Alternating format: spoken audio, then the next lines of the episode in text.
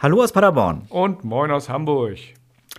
Ja, hier sind wir wieder mit äh, einer aktuellen Folge unseres Podcasts Nichts zu verbergen, das Datenschutz-Kaffeekränzchen.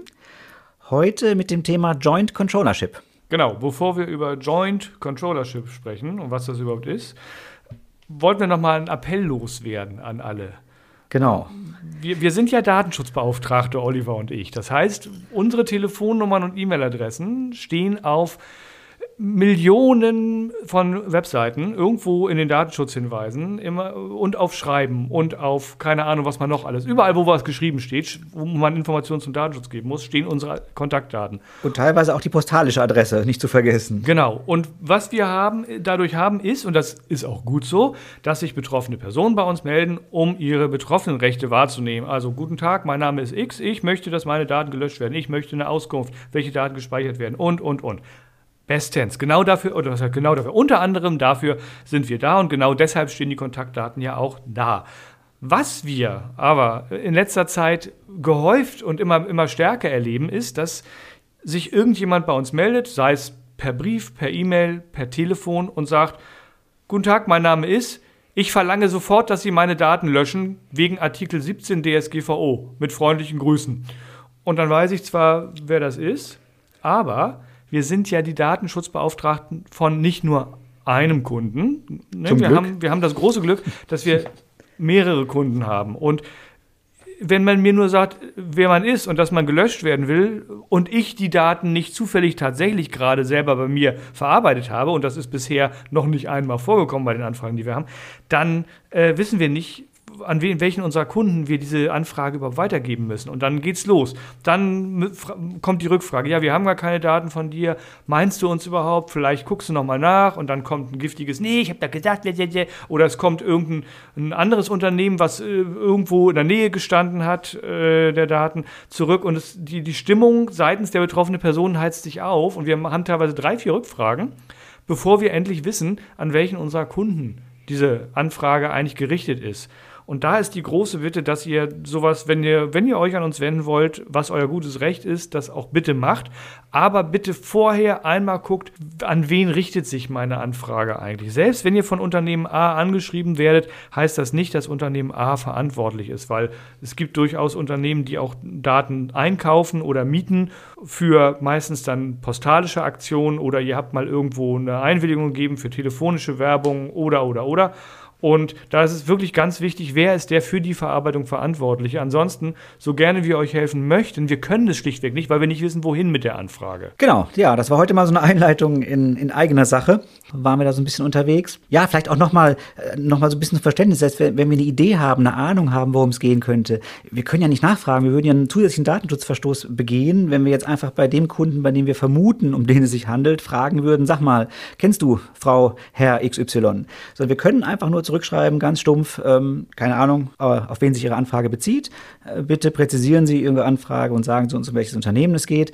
Und wenn die Anfrage zu uns postalisch kommt, müssen wir halt auch postalisch äh, zurückschreiben. Das heißt, zweimal Briefweg, es dauert ein bisschen, ähm, bis ihr eure Antwort dann auch bekommt. Ja, und gerade auf dem Briefweg habe ich die Situation, es kommt ein Brief, ich antworte, sorry, ich weiß nicht, wer du bist, sag mir, äh, Quatsch, sorry, ich weiß nicht, um welchen Kunden es geht, sag mir, welcher Kunde es ist. Und üblicherweise kriege ich darauf nie wieder eine Antwort. Und das ist, ja, ist bei mir sehr ähnlich. Das ist für uns frustrierend, weil die Briefe schon aufwendig sind und, und das ist für euch äh, genauso frustrierend, weil ihr äh, euch irgendwie nicht gehört fühlt dann da an der Stelle und das ist doof. Von daher ja, merkt ihr ja schon daran, dass da nichts mehr zurückkommt. Ne? Das heißt, derjenige hat in dem Moment keine Lust mehr, ähm, ja, und hat dann halt keine Antwort bekommen. Ja oder seine Daten wurden nicht gelöscht, was auch immer. Genau. Jetzt aber, nachdem wir unsere Bitte losgeworden sind, Joint Controllership. Wir hören noch mal kurz ein bisschen Musik und dann geht's los.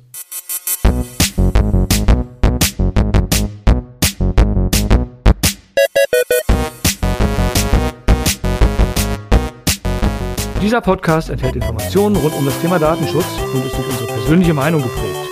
Keinesfalls stellt er eine Rechtsberatung dar. Eine individuelle Beratung können wir nur erbringen, wenn wir ein Mandat als Datenschutzbeauftragter haben.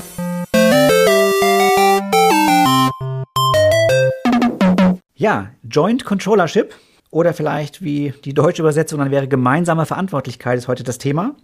Ähm, ja, was ist das denn nun schon wieder? Jetzt kennen wir die Auftragsverarbeitung, wo wir also einen äh, ja, Auftragsverarbeiter, einen Dienstleister beauftragen, der für uns tätig ist. Ähm, dann haben wir die getrennte Verantwortlichkeit, früher mal Funktionsübertragung genannt, heute darf man das Wort ja so nicht mehr nennen, taucht nirgendwo mehr auf.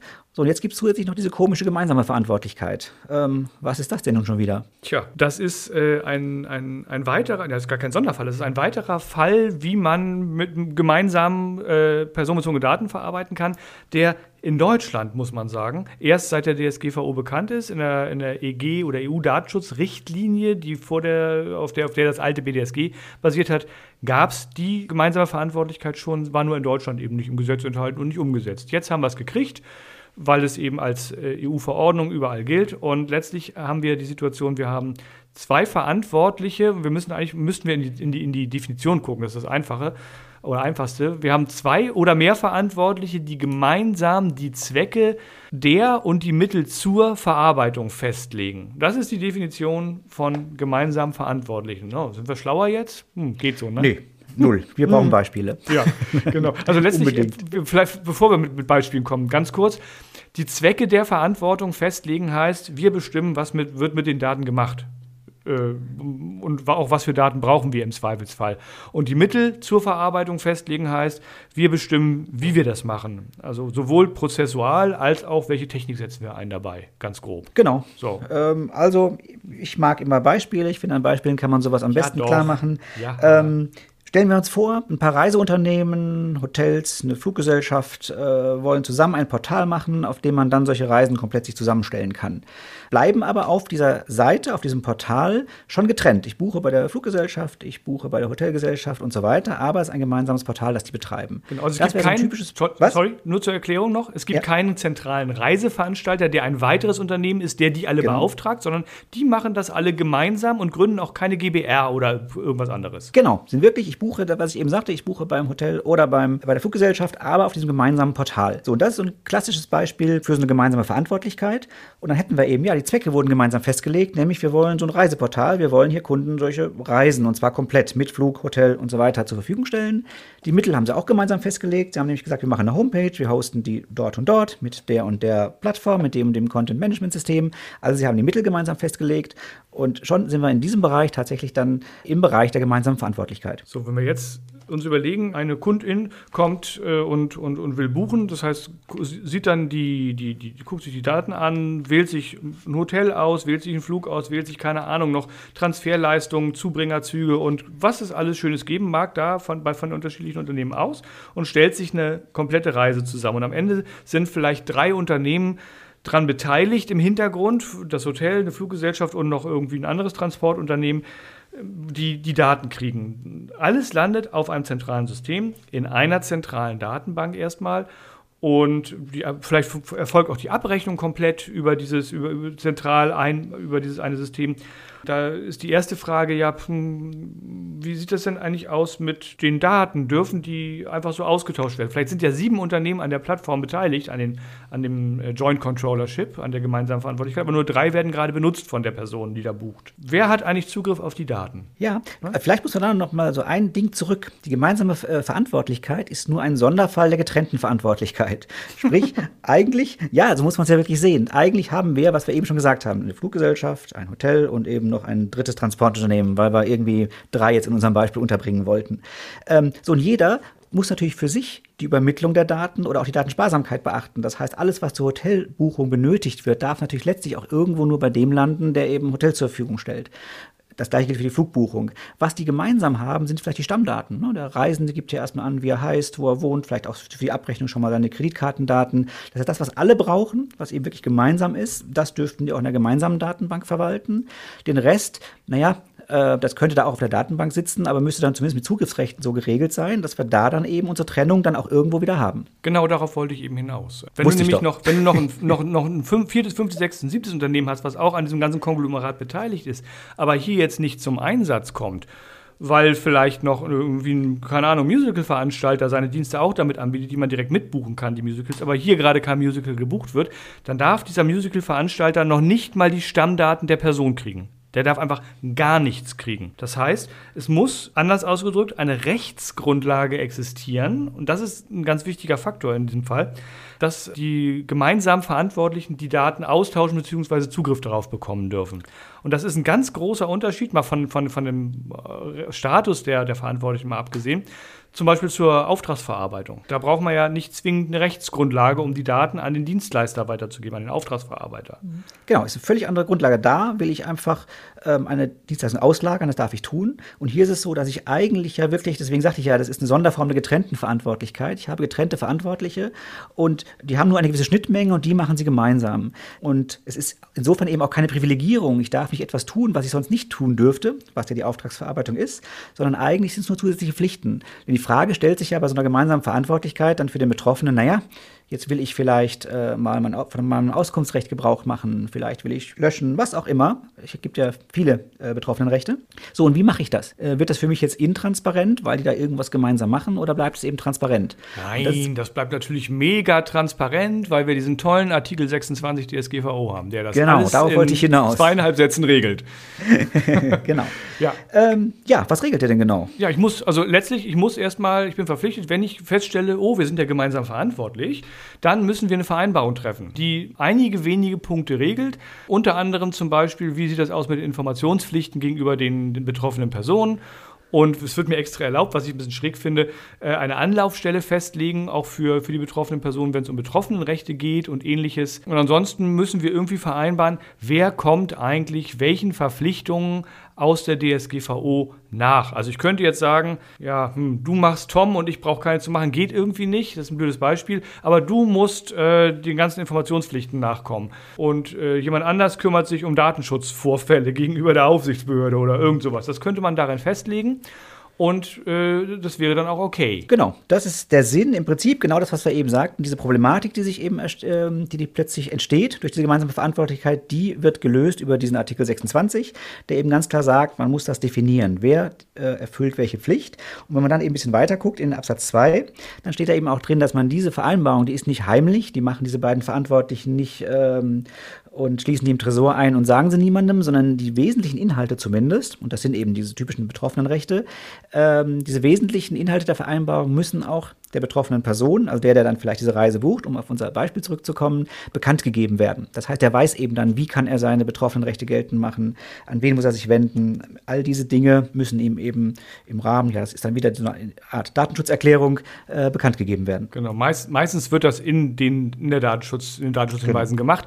Nebenbei gesagt, wenn ihr mal auf unserer Homepage nichtszuverbergen.net guckt, in die Datenschutzhinweise, da steht genau sowas drin, dass wir gemeinsam verantwortlich sind für das Podcast-Gedöns hier. Genau, auch ein schönes Beispiel Beispiel für eine gemeinsame Verantwortlichkeit. Ja. Äh, man macht gemeinsam einen Podcast.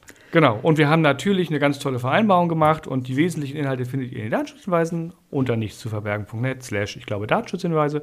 Und wir haben dafür, ja, letztlich einen Vertrag geschlossen. Der gute Oliver und ich. Oder die BITS GmbH und die Maus Datenschutz GmbH, um die Unternehmensnamen noch mal kurz einfließen zu lassen. Genau. Ja, ähm, eine interessante Sache finde ich noch, du hast eben gesagt, äh, was ja auch richtig ist, äh, es ist möglich, eine Anlaufstelle festzulegen, aber dann heißt es wieder weiter unten in dem guten Artikel 20, äh, 26, Rechte können gegenüber jedem Verantwortlichen geltend gemacht werden. Es wird genau. also hier ganz klar dem Verbraucher oder dem, der betroffenen Person sehr, sehr einfach gemacht, seine Rechte durchzusetzen. Diese Anlaufstelle dient also eigentlich mehr dafür, dass man es kanalisieren kann, besser organisieren kann. Wahrscheinlich ist das die, ähm, wenn es jetzt eine E-Mail-Adresse ist, die halt häufiger abgerufen wird. Da würde ich dann auch empfehlen, so eine Anfrage hinzustellen äh, und hinzurichten. Aber ich kann es letztlich überall an jeden der Beteiligten richten, jede Anfrage. Die müssen die beantworten, die müssen intern Prozesse haben, dass sie das trotzdem hinkriegen. Genau, genau. Letztlich ist ganz wichtig, dass geregelt ist, wenn irgendwo was reinkommt, wie gehen wir damit um? Also äh, sowohl intern als auch zwischen den Verantwortlichen und dass das dann aber auch klappt. Ne, das ist ja das nächste Problem. Das eine ist, dass es zu regeln und das andere mhm. ist, dass es klappt. Und das ist durchaus eine Hürde, weil es ist ja schon innerhalb eines Unternehmens häufig eine Hürde, dass die Datenschutzprozesse vernünftig klappen, gerade gegenüber den betroffenen Personen. Und das jetzt noch untereinander hinzukriegen, kann durchaus eine äh, äh, Herausforderung sein. Nebenbei ja. gesagt, also ganz kurz, dieser Artikel 26, der hat ja wirklich drei Absätze. Wir haben sie mehr oder weniger fast vorgelesen jetzt hier schon und mehr steht da auch nicht drin. Das heißt, das ist das, was man erfüllen muss, wenn man gemeinsam verantwortlich ist.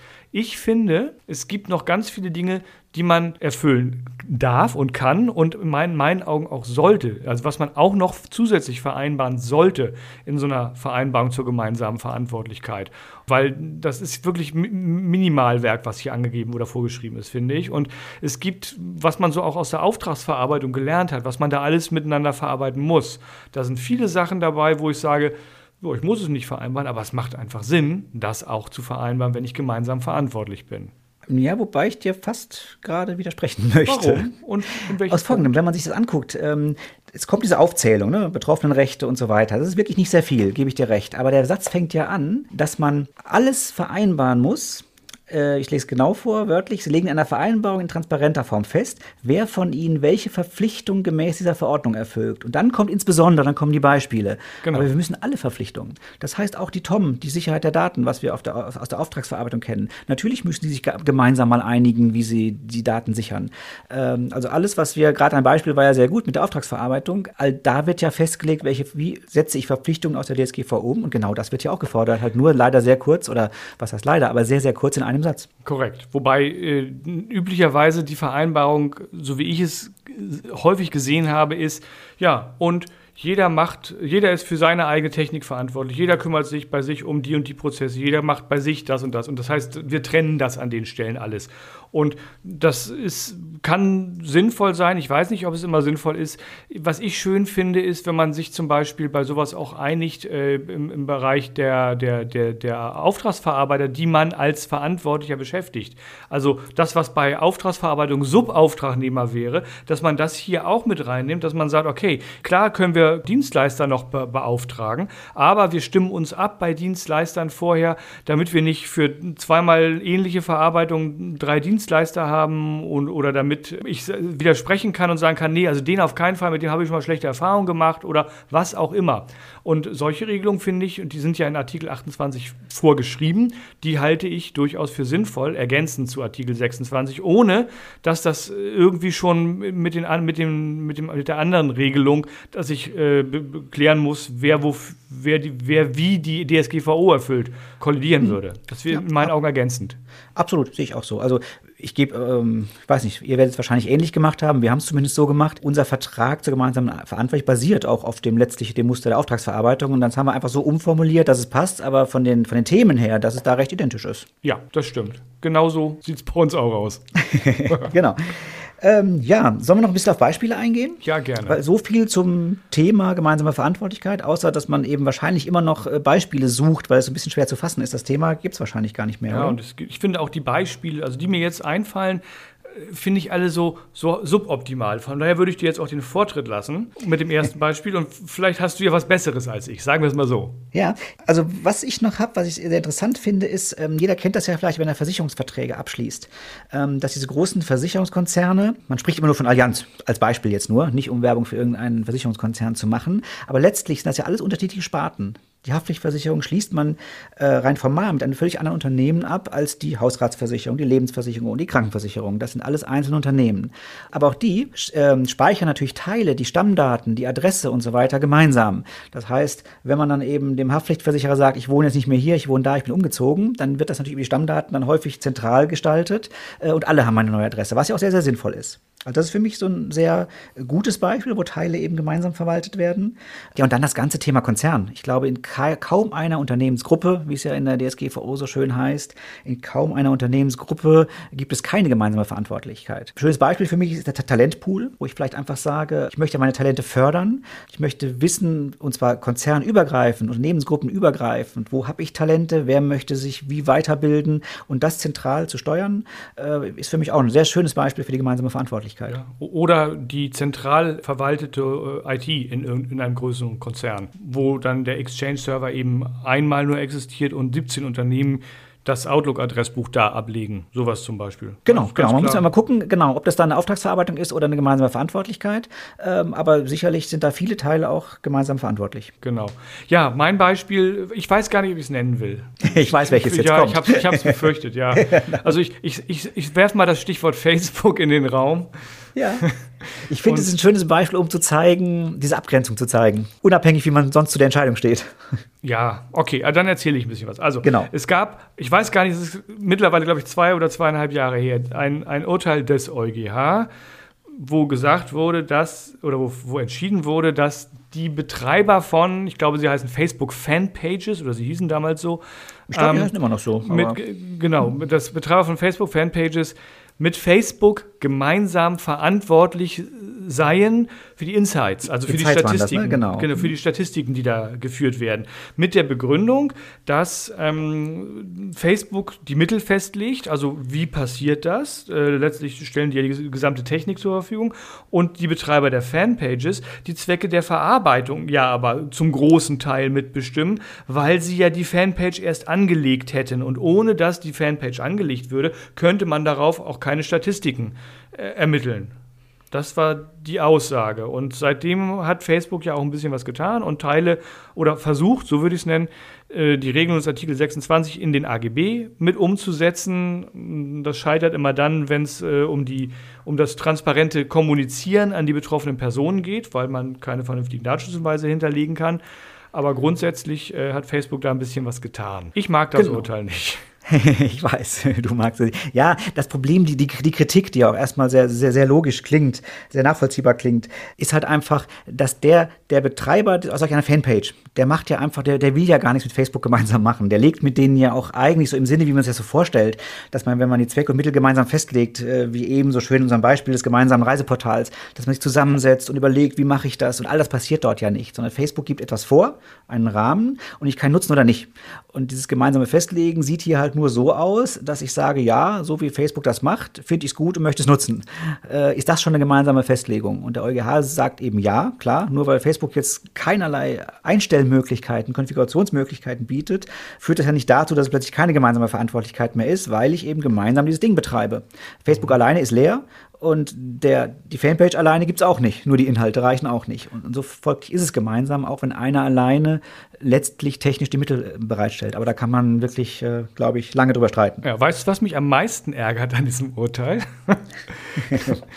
ich habe die gleiche Situation bei Xing, bei LinkedIn, ich habe sie bei Twitter, ich habe sie bei Pinterest, ich habe sie bei, ich weiß nicht wo überall. Und überall werden mit Sicherheit, also das mindestens, dass ich erstmal was anlegen muss als, als äh, Betreiber dieser, ich nenne es jetzt da auch mal Fanpage. Ja. Und ähm, mit Sicherheit werden auch Statistiken geführt. Vielleicht sogar kriege ich die noch nicht mal so vernünftig wie bei Facebook als Betreiber der Fanpage, sondern nur das Unternehmen benutzt die für sich. Wie auch immer. Ich habe eigentlich nahezu die identische Situation.